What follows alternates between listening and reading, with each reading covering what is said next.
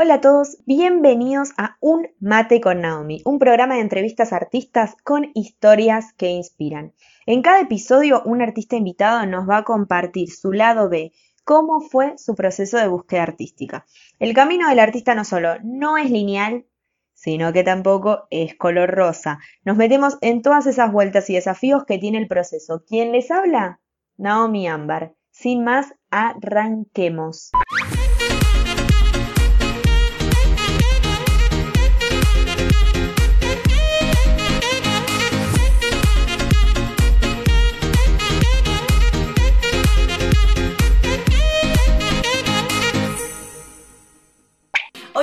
Programa en el que vamos a hablar de eh, la decisión del cambio.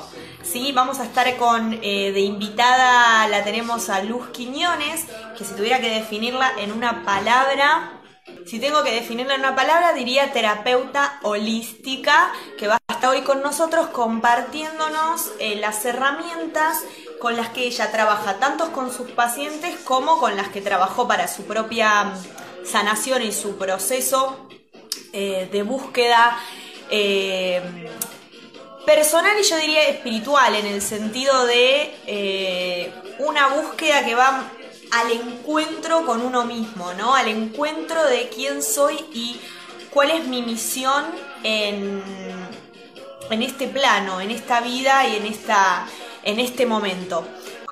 Este, y bueno, vamos a dar comienzo sin mucho más preámbulo.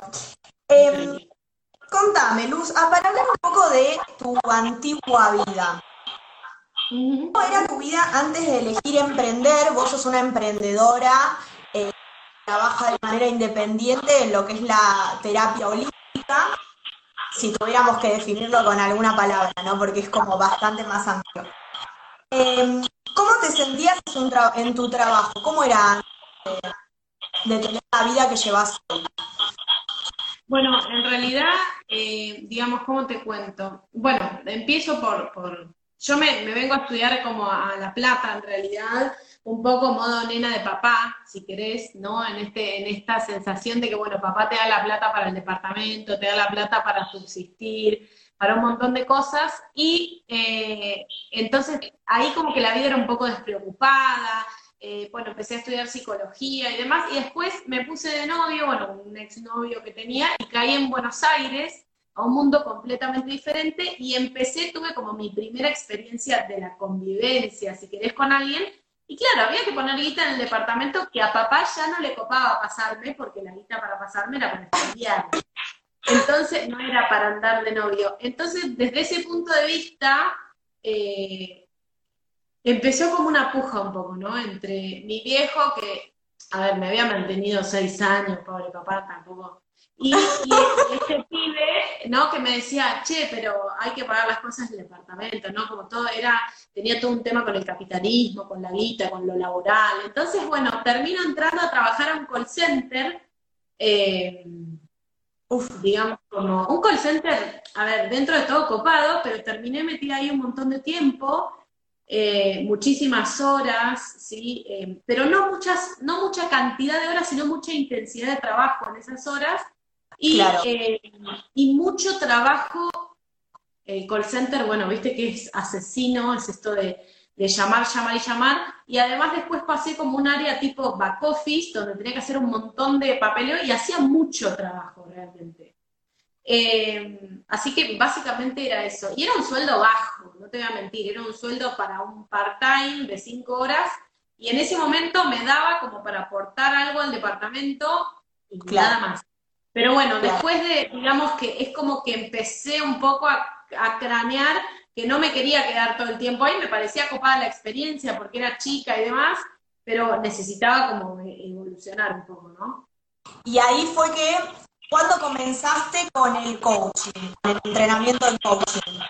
Bueno, ahí en realidad lo que sucede es que yo eh, empecé a sentirme un poco mal laboralmente y caigo a hacer un entrenamiento vivencial de coaching de tres niveles que hicieron mi mamá, el novio de mi mamá, eh, mi hermana, bueno, todo el mundo, y hago el, ¿no? el entrenamiento vivencial de coaching y cuando termino en una etapa que se llamaba lograr, decido que quiero cambiar de trabajo. pero no había decidido cómo, ni cuándo, ni dónde, ni qué.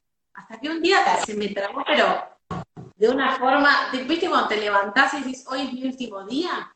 Ay, me muero, sí.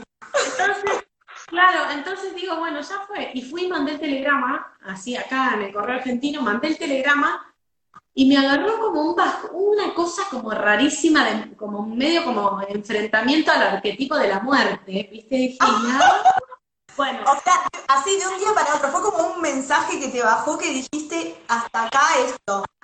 Exacto, hasta acá esto porque realmente había empezado a ser muy dura la rutina, los vínculos se me habían vuelto muy complicados en el trabajo, empezó a haber mucho reajuste por un montón de, bueno, la crisis económica, el quilombo del, recambio de empleados, me llevaban de un lugar para el otro, entonces dije, bueno, renuncio. Mando el telegrama y voy a avisarle a mi jefa que el otro día era mi último día. Lloré, hice un duelo ahí en plena oficina de mi jefa, ¿no? Era, eh, era un poco el duelo entre, eh, digamos, eh, de abandonar este camino, ¿no? Más de, la rata, de las horas cumplidas y empezar a, entregarme a un poco a, la libertad de, bueno, ¿qué, voy a hacer con esto ahora, no? Igual yo ya venía como eh, con toda esta movida del holístico, con ganas, digamos, de trabajar eh, todo lo que tiene que ver con terapias alternativas, con hacer, digamos, cosas diferentes. Y si bien había hecho algunos cursos eh, de acompañante terapéutico, de flores de valle, había empezado con tarot y un montón de cosas, todavía no me sentía preparada para largarme un emprendimiento, ¿no? Sí. Pero te hago una pregunta, esto que decís, cuando vos hablas de el, camino de la rata, ¿qué, es, ¿qué, es, el camino de la rata? ¿Cuál es la definición? El camino de la rata, en realidad, a ver, es algo que usaba papá eh, para decir, bueno, esto de salir del camino de la rata es justamente dejar de trabajar ocho horas, ¿no? Pero no porque esté mal ese camino, pero es esto de tener que dedicarle todo el tiempo, o sea, todos los días ocho horas a mi trabajo sin tener la libertad de elegir qué hacer con mi tiempo, de, ver qué hacer con mi tiempo y, qué, qué hacer de mi vida, y de pronto eh, salir de, ese, de esas eh, ocho horas o cinco horas o seis horas o las horas que estés transitando es como un cambio radical, pero también es como esta sensación de que ahora estás por tu, por tu cuenta. Claro, ahora eh, te corresponde a vos, sos responsable totalmente vos. Y esto vino, vino bien de, de, mi viejo, porque si querés te digo que las terapias holísticas y todo eso puede haber venido más de mamá, pero todo esto del, arte de ser emprendedor, esto viene de mi viejo, que toda la vida fue así y siempre estuvo en esta, ¿no? De las grandes expectativas. Eh, es un tipo que me decía una frase que, mira, esto no lo hablamos y sale así como en el momento, ¿no? Papá me decía una frase cuando yo era chica, sí, que, es espectacular y que es, esta es para anotarla. Papá decía, ¿sabes cómo me medís que vas por buen camino? Y él decía, cuando vos le contás a otro tus expectativas y se te cagan de risa. Es decir, que cuando vos le contás a alguien lo que querés hacer y el otro se ríe, como diciendo, wow, o sea, como nada que ver, entonces... Posible. Exacto, y, es, un, eh, fue un gran mentor desde ese lugar. Mi papá es emprendedor, de, empresario de toda la vida, pero de industrias muy chiquitas. y fue espectacular aprender eso de chica y encontrarme en este, este camino de la rata de ocho horas, de siete horas, de cinco horas laburando a full, para entender que no era lo mío laburar en relación de no iba por ahí. O sea, eh, eh, podríamos decir que tu, tu, viejo en esto tuvo un rol bastante importante, o sea, fue como un pilar de, apoyo y de en este camino, ¿no? es muy diferente a lo que se espera un padre, porque tu papá te dice, estudiate la carrera universitaria, conseguir un buen laburo, y papá me alentó a estudiar y todo, pero en algún punto eh, siempre está como, como llevándome a buscar mi mejor versión, más allá del estudio, sino como en el uno a uno, en el, yo misma, ¿no? Eh, así que sí, papá es, es un gran pilar, todavía lo es. Qué hermoso, qué hermoso, me encanta. Padre que te motiva de esa manera y madre que ya viene por la movida más holística. Fueron como dos grandes pilares en esta búsqueda. Así es. Qué bien, qué hermoso.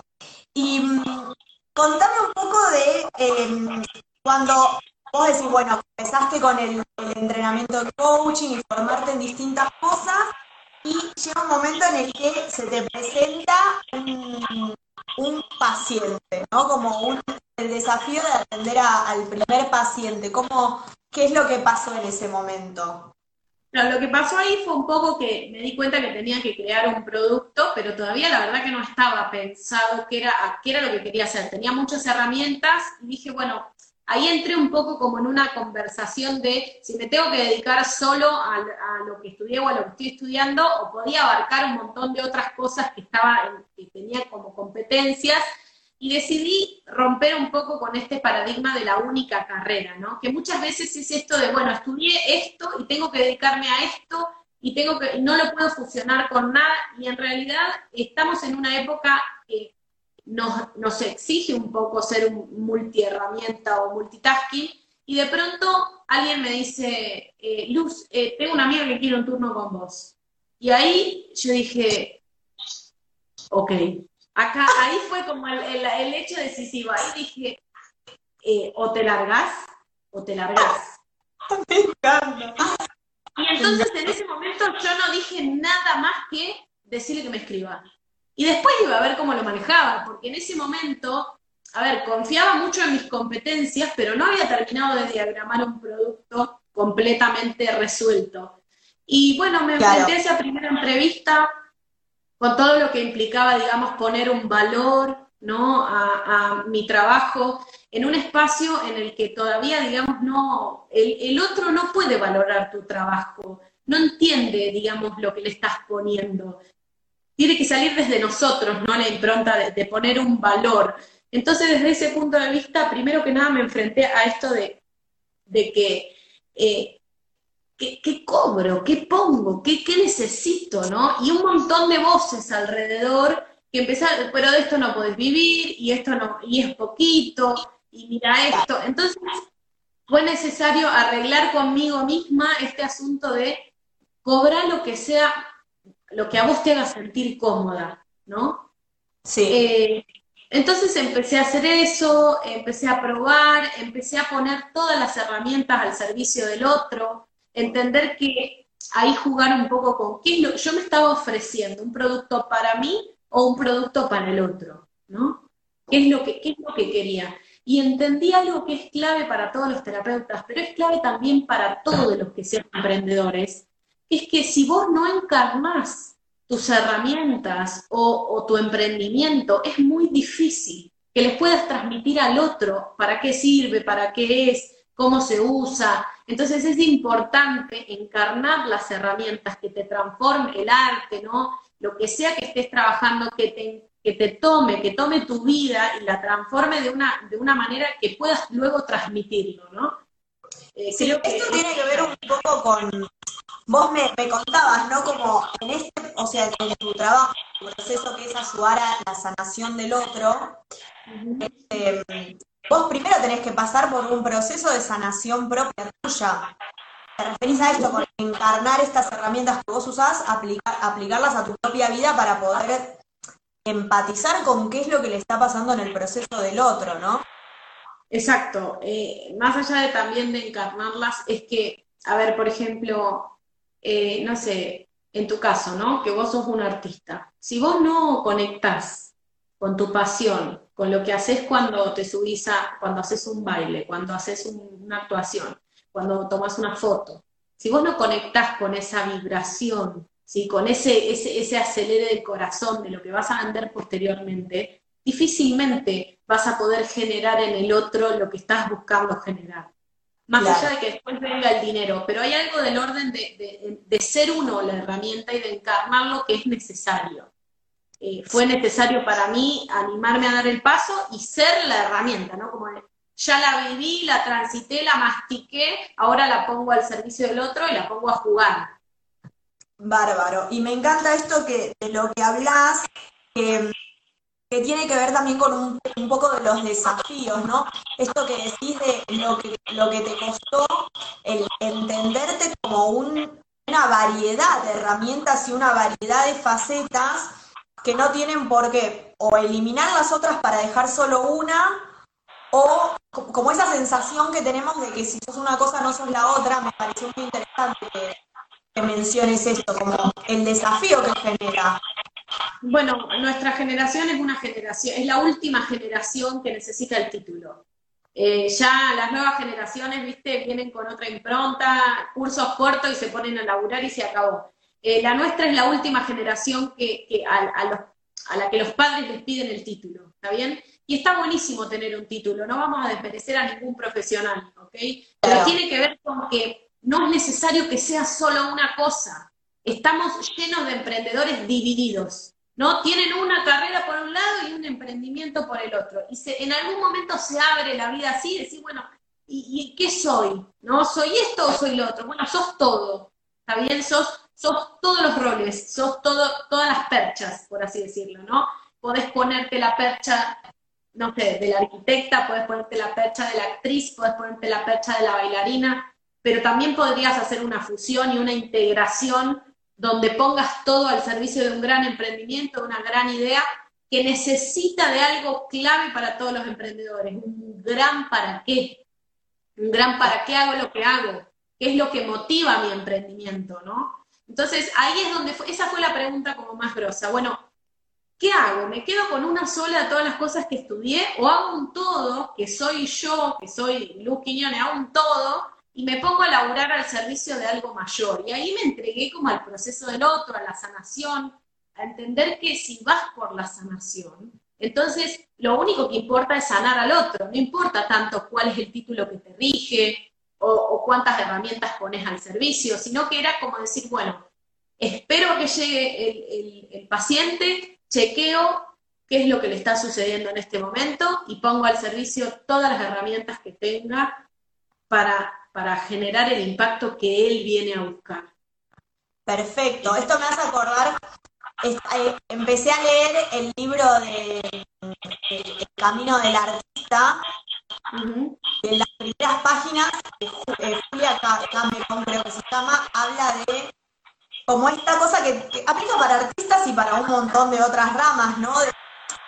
muchas veces el sentir que uno es un canal, en realidad, hacerse responsable de que sos un canal a través del cual está viviendo un, eh, un mensaje mucho mayor, que es mucho mayor de lo que sos vos, pero vos sos ese canal que puede traerlo y bajarlo para brindarlo justamente a los otros, ni siquiera solo para quedártelo en vos, o para brindarlo de una manera ególatra donde, ay, yo te, sino realmente ser responsable de que si uno descubrió ese canal que es, tiene que aplicarlo, o sea, tenés que desarrollarlo.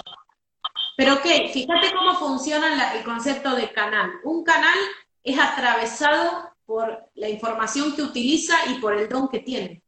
Entonces no hay forma de que tu emprendimiento te pase por el costado. Si tu emprendimiento no te hace latir el corazón, no te vibra, no te llena, no es por ahí. Ahora, si sos canal, como vos traes con este libro de, de, Julia Margaret Cameron, creo que es, si, vos, si vos, digamos, conectás con ese siendo canal para vehiculizar algo, te atravesó, te traspasó y lo sentiste, eso es lo que tenés que ir a buscar en el otro.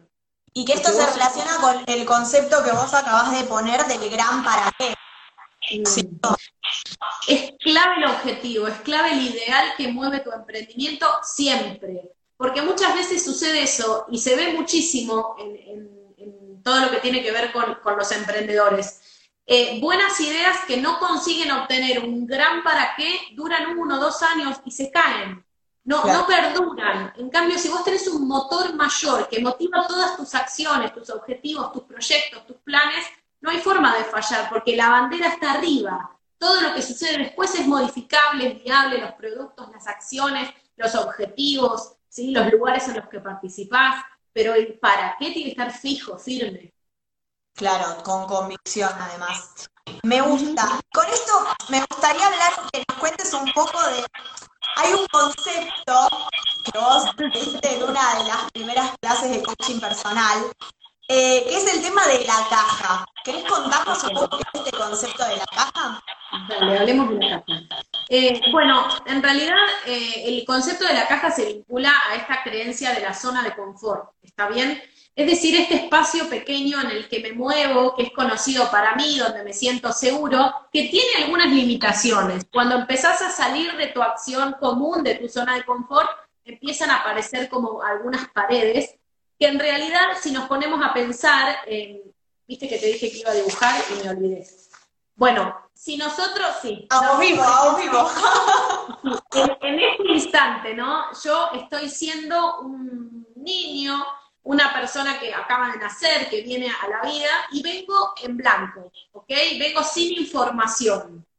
De pronto, mi familia, mi contexto, mi país, mi cultura, ¿sí? mi mundo simbólico empieza a trazar a través de las creencias que incorporo un pequeño espacio en el que me puedo mover. Entonces, de pronto, por ejemplo, en mi casa son todos ingenieros. Ok, entonces la ingeniería está bien, una creencia limitante.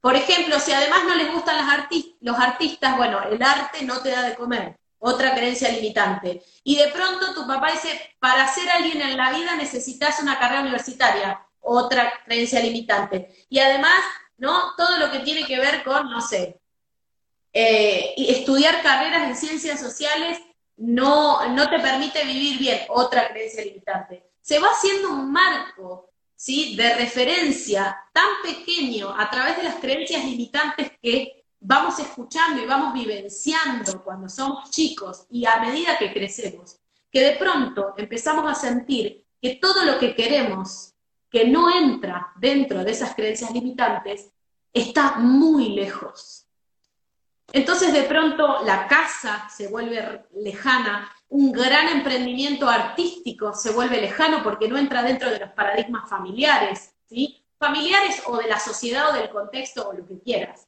Eh, eh, acá, por ejemplo, no sé, en Argentina es complejo y es costosísimo tener euros. ¿Por qué? Pues es una moneda que no manejamos, tenemos un tema con la devaluación, listo, creencia limitante, el euro cuesta muchos pesos. ¿Es real que cuesta muchos pesos? Sí, pero ¿quién te dijo que conseguir muchos pesos era difícil, no? Digo, son todas creencias limitantes que fueron achicando mi espacio de hábitat. Cuando vos, nosotros trabajamos con emprendedores, los traemos a estas circunstancias y empezás a ver. Te dice, por ejemplo, no, yo lo que quiero es hacer un emprendimiento así, así, así. Ok, le digo yo, ¿cuánto dinero tenés para invertir? No, pero invertir es peligroso. Creencia limitante. Y esa es otra cosa de papá. Papá, cuando te, vos estabas diciendo un no, ahí algo medio raro, papá te gritaba creencia limitante. entonces, ¡Ay! soy mal de tu padre. Te quedabas como en ataque y papá decía, claro, que había que tener mucho cuidado porque el lenguaje no es inocente y esta cajita reforzadora de creencias no nos permite salir de esa zona de confort y ver que del otro lado hay una zona que le llamamos en coaching zona de pánico, pero también es la zona mágica donde suceden cosas que están fuera de tu alcance porque estás encerradito en esa caja. Lo lindo de esta, de esta cuestión de la caja es empezar a analizar y a poder identificar cuáles son esas creencias limitantes que mi mundo simbólico, digamos, compuso para que yo sobreviviera, porque en realidad es para la supervivencia, que ahora de adulto puedo no elegir más, romper y empezar a salir un poco hacia esta zona mágica donde están fácilmente, o al menos sin esta caja, todas las cosas que yo quiero, ¿no?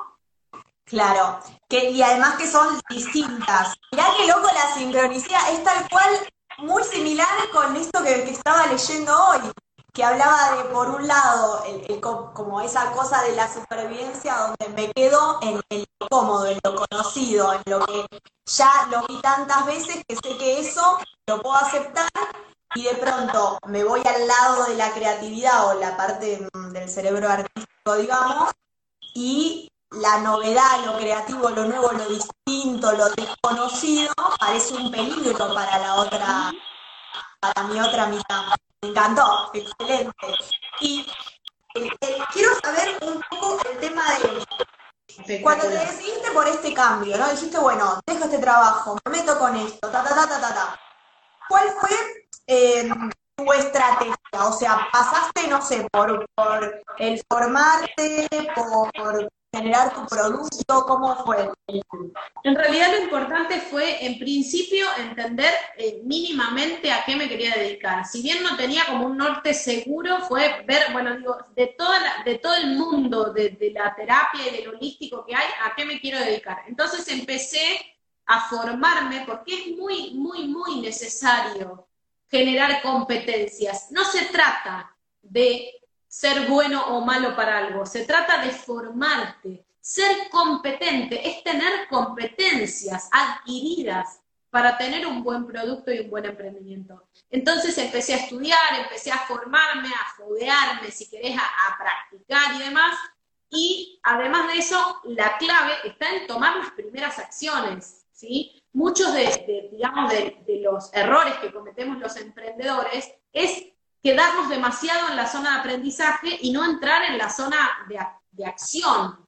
¿sí? Entonces era, hacía un curso y probaba la terapia, hacía otro curso, lo funcionaba con la anterior, probaba la terapia. Invitaba a gente a hacerle las sesiones gratuitamente, abría procesos gratuitamente, ¿sí? hasta que me sentía segura de empezar a ofrecer ese servicio. Iba y experimentaba yo lo que yo quería hacer con otros terapeutas, o lo mismo, con cualquier otro rubro. La mejor forma de aprender sobre tu nicho y sobre lo que vos querés hacer es conocer no la competencia, sino el otro que está haciendo algo similar a vos. La competencia no existe la competencia.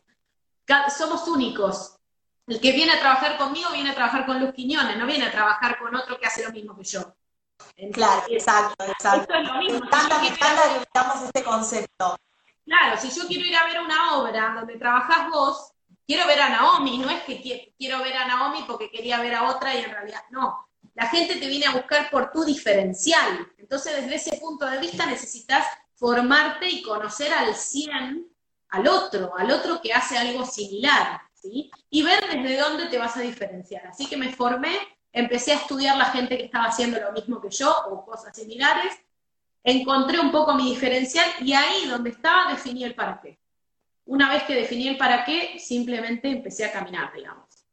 Pero bueno, ahí entramos en esto que vos traías de, los desafíos, a qué me tuve que enfrentar una vez que decidí todo eso.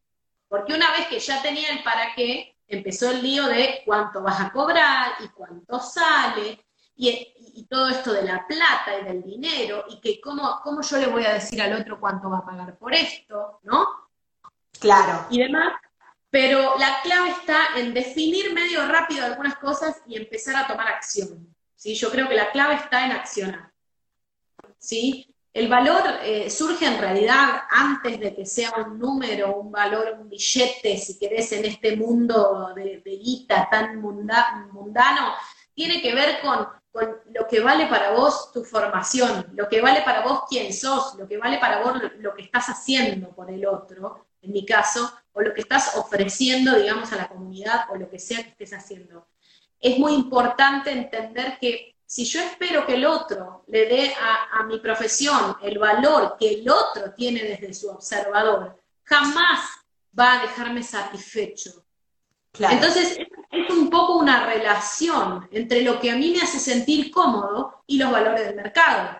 Pero el que primero tiene que estar cómodo soy yo. Cobrándole 200 pesos una consulta a alguien en, no sé, en este clima pandemia, no pagás ni la boleta de la luz. Entonces, un poco tenemos, ¿no? tenemos que nivelar lo que nosotros consideramos que nos hace sentir cómodos con el estado actual del mercado. Y después, en base a eso, ver qué es lo que vas a ofrecer. Pero definitivamente el valor de tu trabajo sale de vos. Y si ves ahí inseguridades, temas de autoestima, eh, digamos, esto del amor propio y demás, hay que laburarlo. No hay que quedarse con eso, empezar a trabajar con eso. Hay que laburarse, buscar justamente herramientas que te permitan deshacerte de esas creencias limitantes de que lo que estás haciendo no vale. Claro, totalmente. Una vez que ya está, cambió, cambió tu vida, ¿cuáles son los beneficios que empezaste a sentir?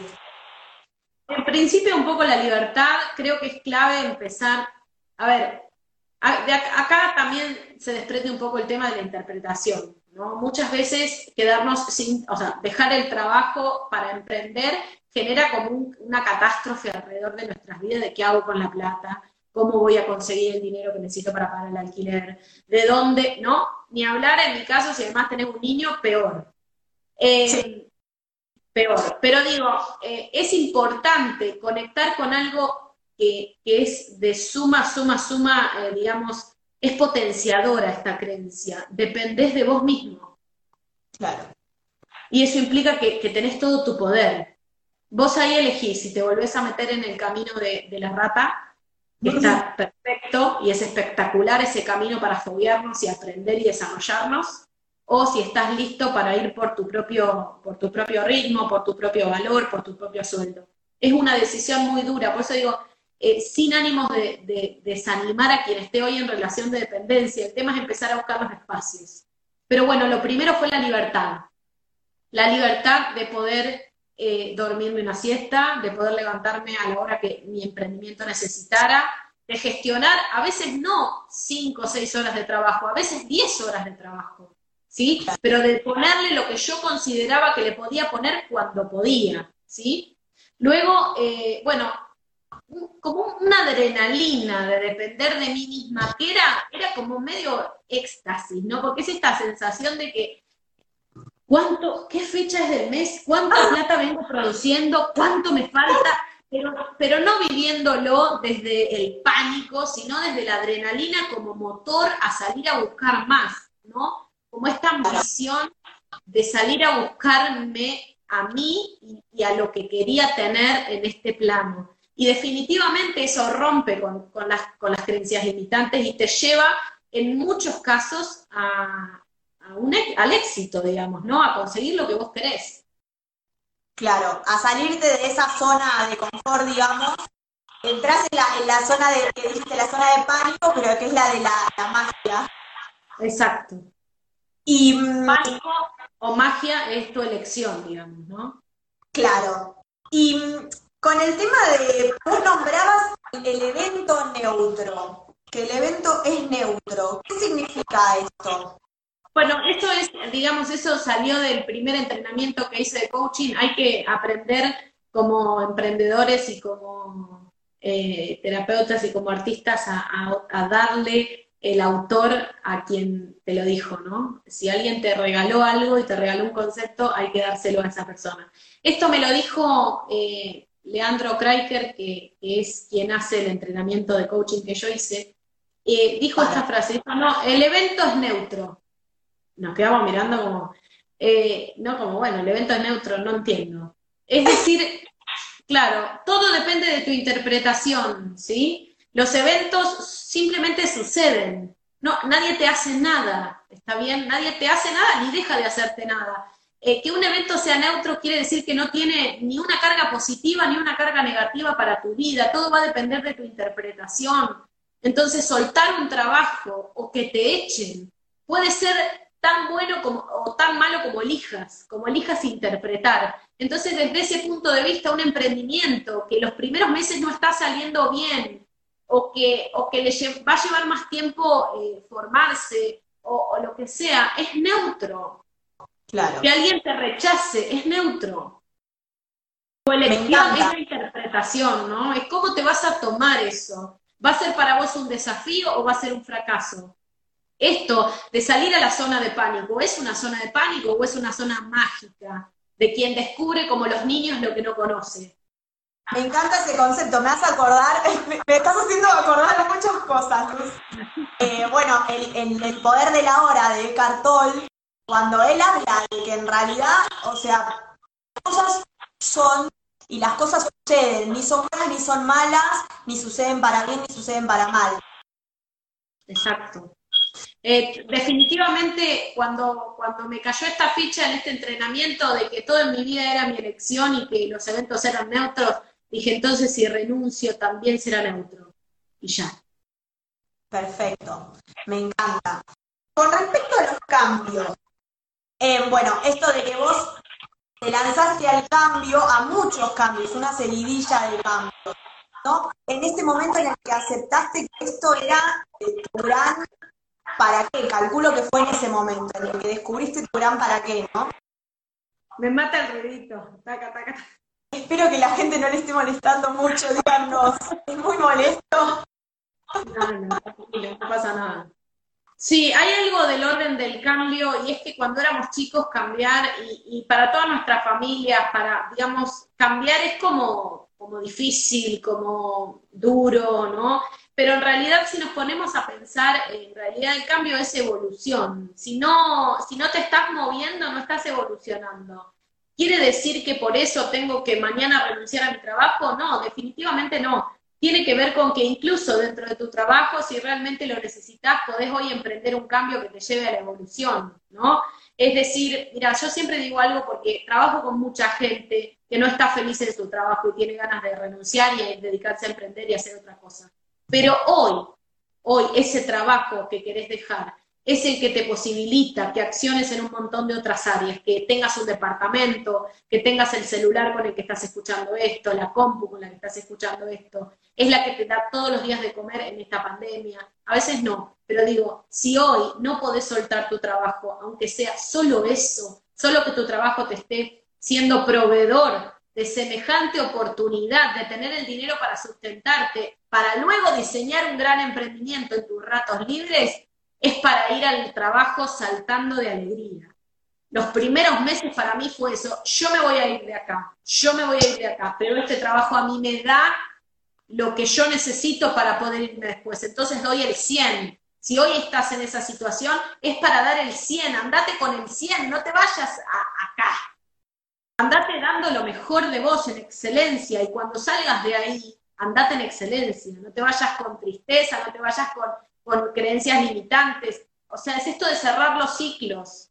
Eso también es una elección, darte a vos mismo el 100%. Y si es tu elección en este, o no es tu elección dejar, digamos, poder dejar este trabajo hoy, no lo podés dejar, nada te quita poder realmente ser excelente el tiempo que te quede ahí para que cuando salgas esto sea de aprendizaje y te lo lleves puesto, porque lo que hablábamos es esto, ¿no? Que el cambio es evolución. Y es evolucionar, es ir para adelante.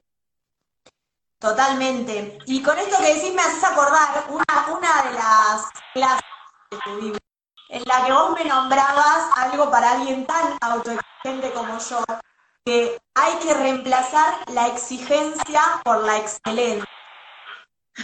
La exigencia, ¿no? Como esta frase que a mí en mi caso me la inculcó mi padre, que era para ser las cosas se hacen bien o no se hacen y que eso es exigencia, o sea, la excelencia pasa por esto que decís vos, dar el 100. De esto di todo lo que pude.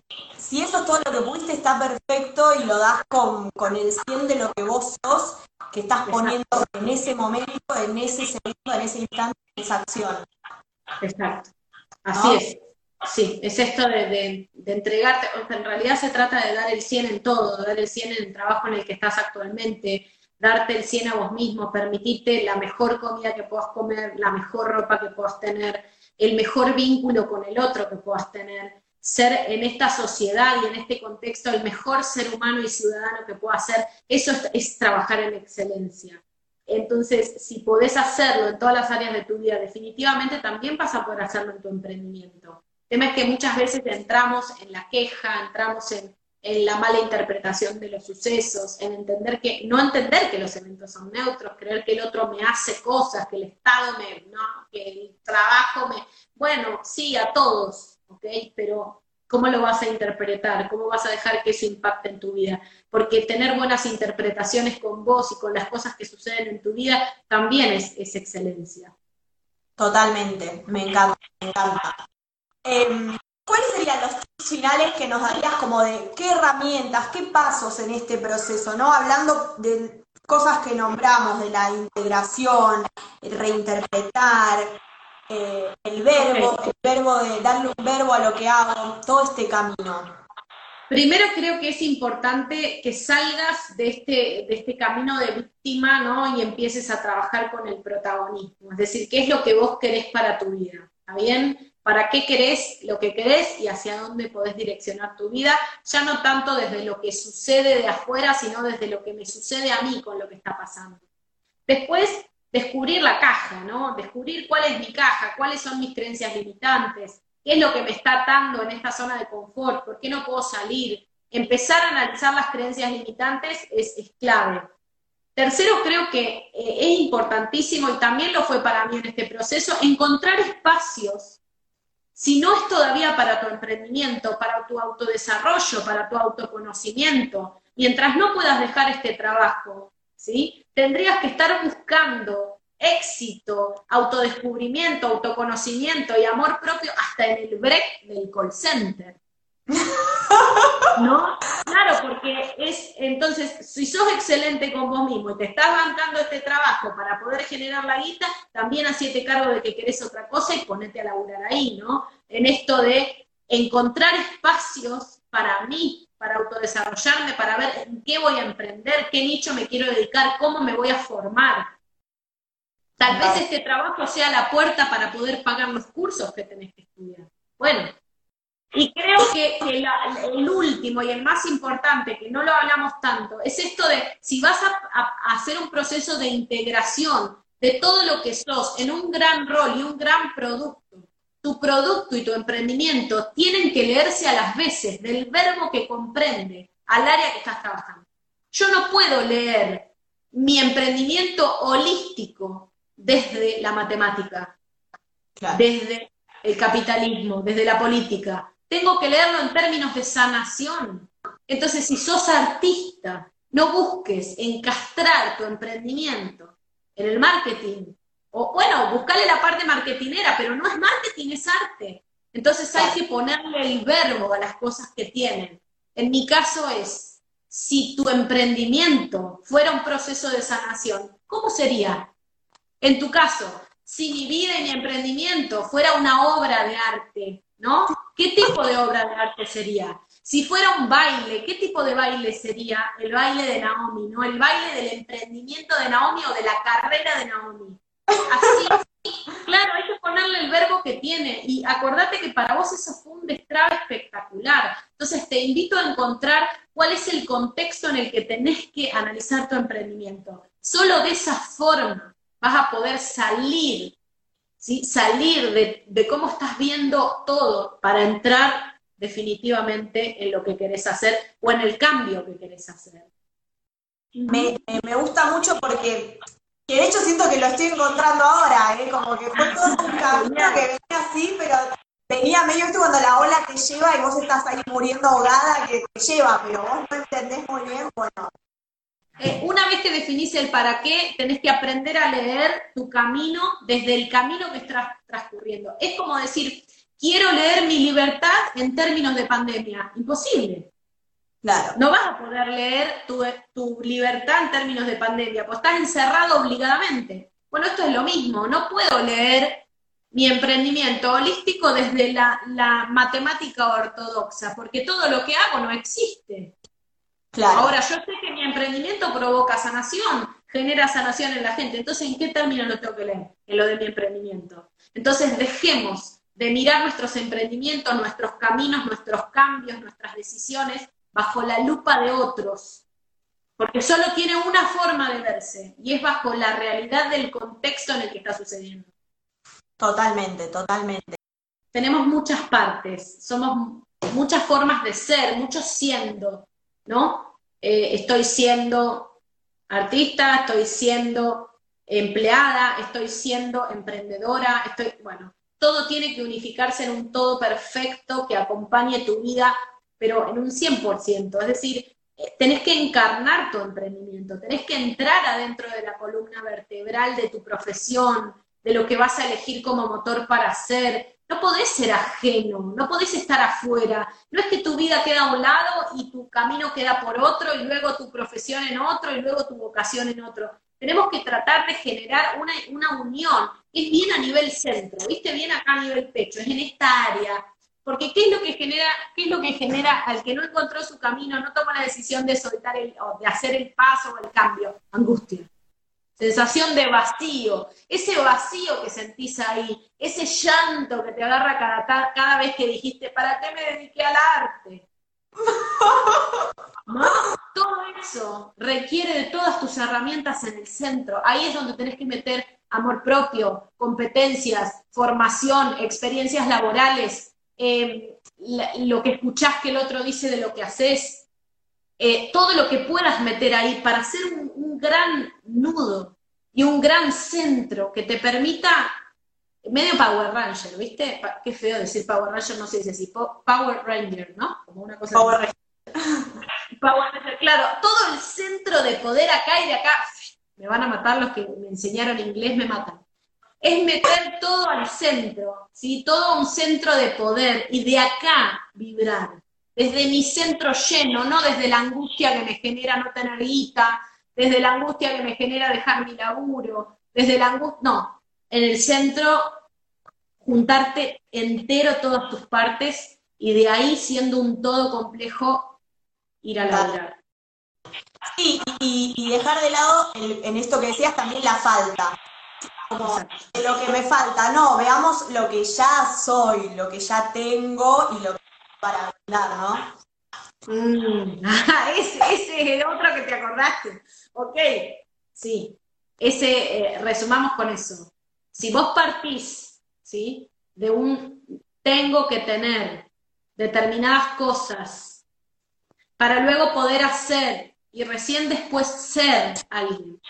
Entonces, es muy probable que nunca llegues, porque si de pronto para tu emprendimiento necesitas una máquina costosísima, o necesitas mucho dinero de inversión en publicidad, o necesitas soltar un trabajo y salir a buscar otro como loco, o lo que sea que pase, hasta que no tengas, entonces no vas a hacer nada.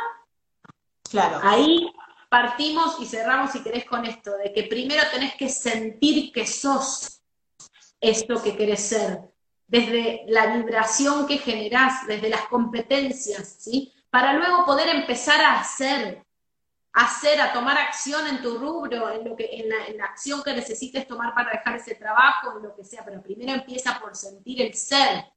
Y luego recién, cuando seas y cuando empieces a accionar, vas entonces a empezar a tener algo de lo que querés tener.